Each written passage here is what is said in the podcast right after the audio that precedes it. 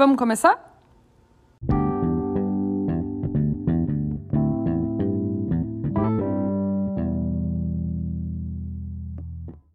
Bom dia, pessoal, e bem-vindos a mais um episódio do Café com a Nina. O meu nome é Nina Delecole, eu trabalho com desenvolvimento pessoal e profissional. E esse aqui é um espaço onde a gente fala sobre autoconhecimento, sobre mudanças, sobre as escolhas que a gente faz nessa vida corrida que a gente vive, nesse cotidiano no qual a gente nem sempre consegue parar e pensar. O meu objetivo aqui é trazer assuntos que nos ajudem a enxergar as coisas de uma maneira um pouquinho diferente e, quem sabe, assim, nos dar uma perspectiva diferente sobre as nossas vidas também. Hoje a gente vai conversar sobre confiança, mais especificamente sobre como construir confiança olhando para situações e ambientes profissionais. Mesmo que as regras que regem a maneira como se constrói confiança em uma relação de confiança tenham os mesmos princípios, que a gente esteja falando de relações pessoais ou profissionais. Mas eu estou trazendo esse assunto para cá porque muitas das nossas conversas giram em torno de mudanças, né? De novos caminhos, passos importantes na nossa vida profissional. E conseguir estabelecer conexões de confiança com as pessoas à nossa volta e muito importante com os clientes para quem a gente está oferecendo o nosso serviço, fechando contrato, atendendo, é muito importante. Pode acontecer que, com a melhor intenção do mundo, a gente esteja descuidando de alguma prática importante no momento de concretização de um vínculo de confiança, né? Sem saber mesmo, e pode até estar tá perdendo bastante por isso. Por isso, a proposta de trazer esse assunto para a conversa. Vamos lá. A Brené Brown, no livro dela Coragem para Liderar, é o mais recente de 2018, que aliás é um livro que eu recomendo muito, não só para quem é líder, mas para quem quer pensar um pouco mais sobre, as, sobre como as relações se dão de verdade no ambiente de trabalho. Esse é um daqueles livros que a gente volta e consulta sempre, sabe? De estudo mesmo. Então, nesse livro, a Brené levanta um ponto sobre confiança que eu acho muito interessante. Ela diz assim, abre aspas, Todos nós queremos acreditar que somos confiáveis. Embora, ironicamente, muitos de nós lutemos para confiar nos outros. No ambiente de trabalho, a maioria das pessoas acredita que são totalmente confiáveis, mas confiam apenas em alguns dos seus colegas. A conta simplesmente não fecha. Porque acreditar que somos confiáveis e ser percebidos como confiáveis por outras pessoas são duas coisas diferentes. Fecha aspas. Ainda nesse mesmo livro, ela traz o conceito de confiança com o qual ela mais se identifica e mais vê presente nos estudos que ela faz, que é de um autor chamado Charles Feltman, que diz o seguinte, abre aspas, Confiança é escolher arriscar tornar algo a que você tem apreço vulnerável às ações de outras pessoas. Fecha aspas. Eu tenho que parar e ler de novo para ver se eu consigo assimilar exatamente o significado dessa frase. Vamos lá. Escolher, e essa parte, é, essa parte é importante porque já define que confiança é uma escolha, né? Arriscar tornar algo ao que eu tenho, a que eu tenho apreço vulnerável às ações de outras pessoas. Quer dizer, a outra pessoa vai ter poder de agir sobre alguma coisa que é importante para mim e eu não só tô ok com isso, mas eu escolhi permitir que isso aconteça. Realmente essa parece uma boa definição de confiança para mim. Então, ok, aberta a conversa e trazida essa definição muito pujante do que é confiança. Como é que a gente pode fazer para trabalhar ela? O que, que os autores nos dizem sobre as maneiras que existem, se é que existem, de se agir com a intenção de aumentar a percepção de confiança do outro sobre nós e fazer isso de uma maneira bem sucedida eu trouxe para nossa conversa o trabalho de dois autores. O primeiro é Colin Shaw, que é um inglês e trabalha com Customer Experience e Desenvolvimento de Negócios, e o Ryan Hamilton, que é um professor numa universidade americana e estuda especificamente psicologia do consumo. Os dois trabalham juntos. Eles levantaram cinco regras para construir e aumentar a confiança de outras pessoas em relação a nós, ao nosso trabalho, nossa entrega, tá? E eu quero trazê-las para cá para entender como cada um de nós pode adaptar isso ao trabalho, ao seu trabalho especificamente, né? Vamos lá. A primeira regra é uma regra de ouro. É a noção de que a confiança é conquistada. A gente começa qualquer interação, principalmente com empresas, geralmente sem uma confiança pré-estabelecida, um pouco até na defensiva. Por isso, quando a gente está do outro lado, a gente precisa se dar conta de que a confiança precisa ser construída. E a única maneira de fazer isso é através de ações. É um conceito simples, mas ele é muito potente. Porque quando a gente se dá conta de que o ponto de partida entre um terceiro e o nosso negócio, e quando eu digo negócio, pode ser nós mesmos, né? Dependendo da nossa atividade, não é o ponto de partida de confiança, mas que para ela vir a existir, todo um trabalho tem que ser desenvolvido intencionalmente, a gente pode começar a fazer esse trabalho, né?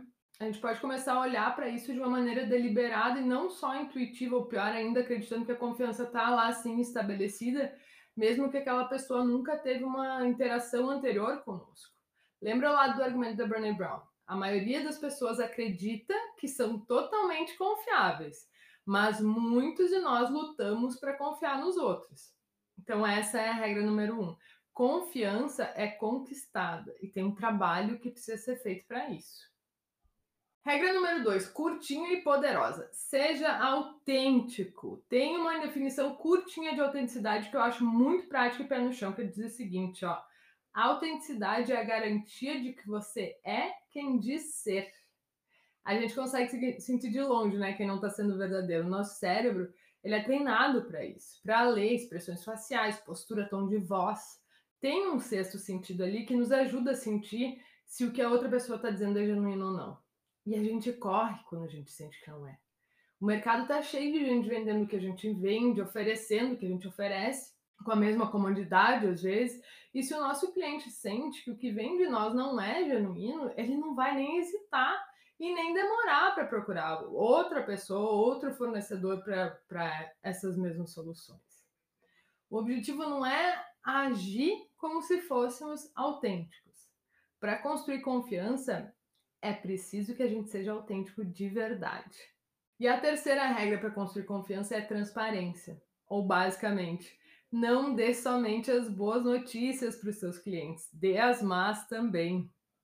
Ou até para amigos e familiares, né? Se a gente quiser levar essa regra para um contexto mais pessoal e menos profissional, não esconder más notícias, sob risco de perder a confiança da pessoa com quem está interagindo. Se houver qualquer informação que tu sabe que a pessoa não vai gostar, não esconde isso dela. Muito menos em situação de venda. Porque essa questão em algum momento vai vir à tona. Tu vai ter que lidar com ela.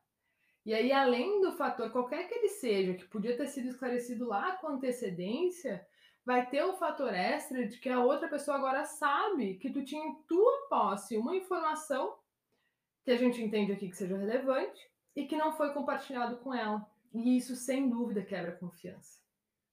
A última coisa que tu quer fazer é com que o teu cliente sinta que ele não pode confiar em ti que ele não pode sentir segurança na tua fala, nas tuas informações, nas informações que ele tem através de ti.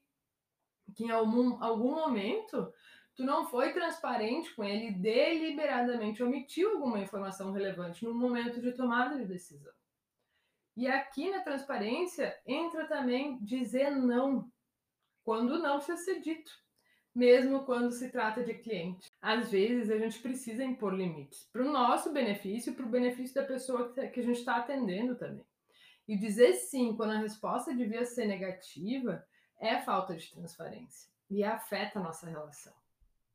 Outra coisa importantíssima ainda se tratando de transparência, gente, errou, verificou que errou mesmo, admite. Admite com agilidade, sem enrolar, sem inventar desculpa. O cliente vai sacar que errou. Admitir faz parte do jogo. Mas não admitir, aí sim, isso vai fazer com que a confiança se quebre. Na maior parte das vezes, não é o erro que compromete a relação, é a incapacidade de admissão. Então, admite o erro. Traz as soluções para o erro, porque é importantíssimo, né? Tu quer dar a entender ou mostrar que aquilo já foi mitigado, não vai jogar o problema no colo do cliente e depois ouve o que a outra pessoa tem para te dizer e toca adiante. Então, regra 3, transparência é chave. Vamos lá para a regra 4. Faz o que tu disse que ia fazer. É básico, né? Mas se a gente voltar lá para a regra número 1, que é confiança é conquistada, como é que a gente faz para conquistar a confiança? Dizendo que a gente vai fazer alguma coisa e indo lá e fazendo exatamente aquilo que a gente disse que a gente ia fazer. Seja em prazo, seja em horário, seja em tarefa, seja em entrega, falou, cumpriu. É assim que uma pessoa que está começando a trabalhar contigo vai saber que ela pode contar com aquilo que tu disse. Se o e-mail era para estar na caixa de entrada na segunda de manhã, então que ele esteja. É importante lembrar que em muitas circunstâncias os prazos somos nós quem damos. Os serviços somos nós quem modelamos. Então nunca promete uma coisa maior do que aquela que pode cumprir. Lembra, nas nossas relações, o ponto de partida não é o de confiança. A gente precisa mostrar para outra pessoa que ela pode depositar em nós a confiança dela.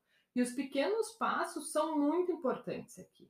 Então faz exatamente aquilo que tu falou que ia fazer, esteja lá no horário que tu falou que tu ia estar, e assim tu vai estar trabalhando para mostrar para aquela pessoa que ela pode confiar nos combinados que existem entre vocês. E se por acaso tu não puder fazer o que estava combinado, fala com o teu cliente, explica para ele por que não, não deixa a pessoa adivinhar ou o assunto simplesmente passar. Clareza é a melhor saída aqui.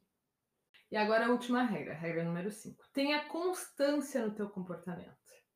Tendo constância no teu comportamento, as pessoas vão saber o que esperar de ti.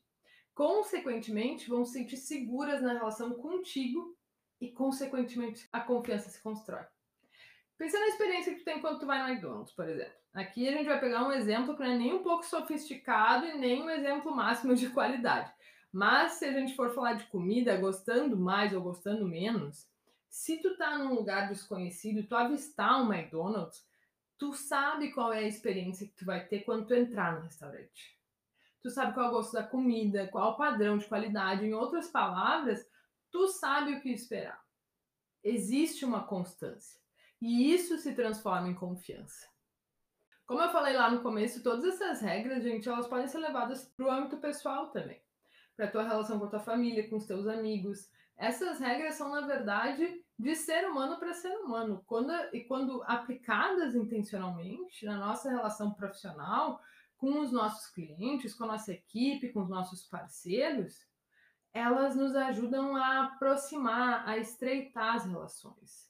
E eu, pessoalmente, acredito que assim a gente consegue fazer um trabalho muito melhor. Quando a base da nossa relação, mesmo que profissional, é uma base de confiança, o potencial do trabalho se agiganta e todo mundo está ganhando. Nosso cliente não tem como saber objetivamente, antes de nos contratar pela primeira vez, se ele pode ter 100% de certeza, sem uma sombra de dúvida, de que a gente vai fazer um bom trabalho. E passar essa segurança para ele faz parte do nosso trabalho se a gente entende que a relação entre nós é um dos fatores que vão determinar o resultado final lá na frente do que a gente está fazendo. Para fechar, eu trouxe uma frase da Maya Angelou, a escritora americana, que diz assim: Eu não confio em pessoas que não se amam e dizem que me amam. Ou seja, falar sem fazer vale tanto quanto não falar nada, né? Eu espero que vocês tenham curtido o nosso papo de hoje. Eu espero os comentários de vocês lá no Instagram. O que, que vocês acharam mais relevante?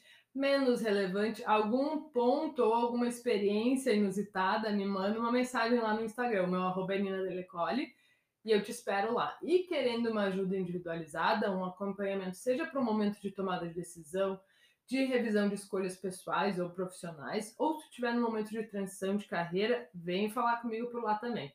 É isso que eu faço todos os dias e vai ser um prazer te acompanhar. Um beijo, gente, e até semana que vem.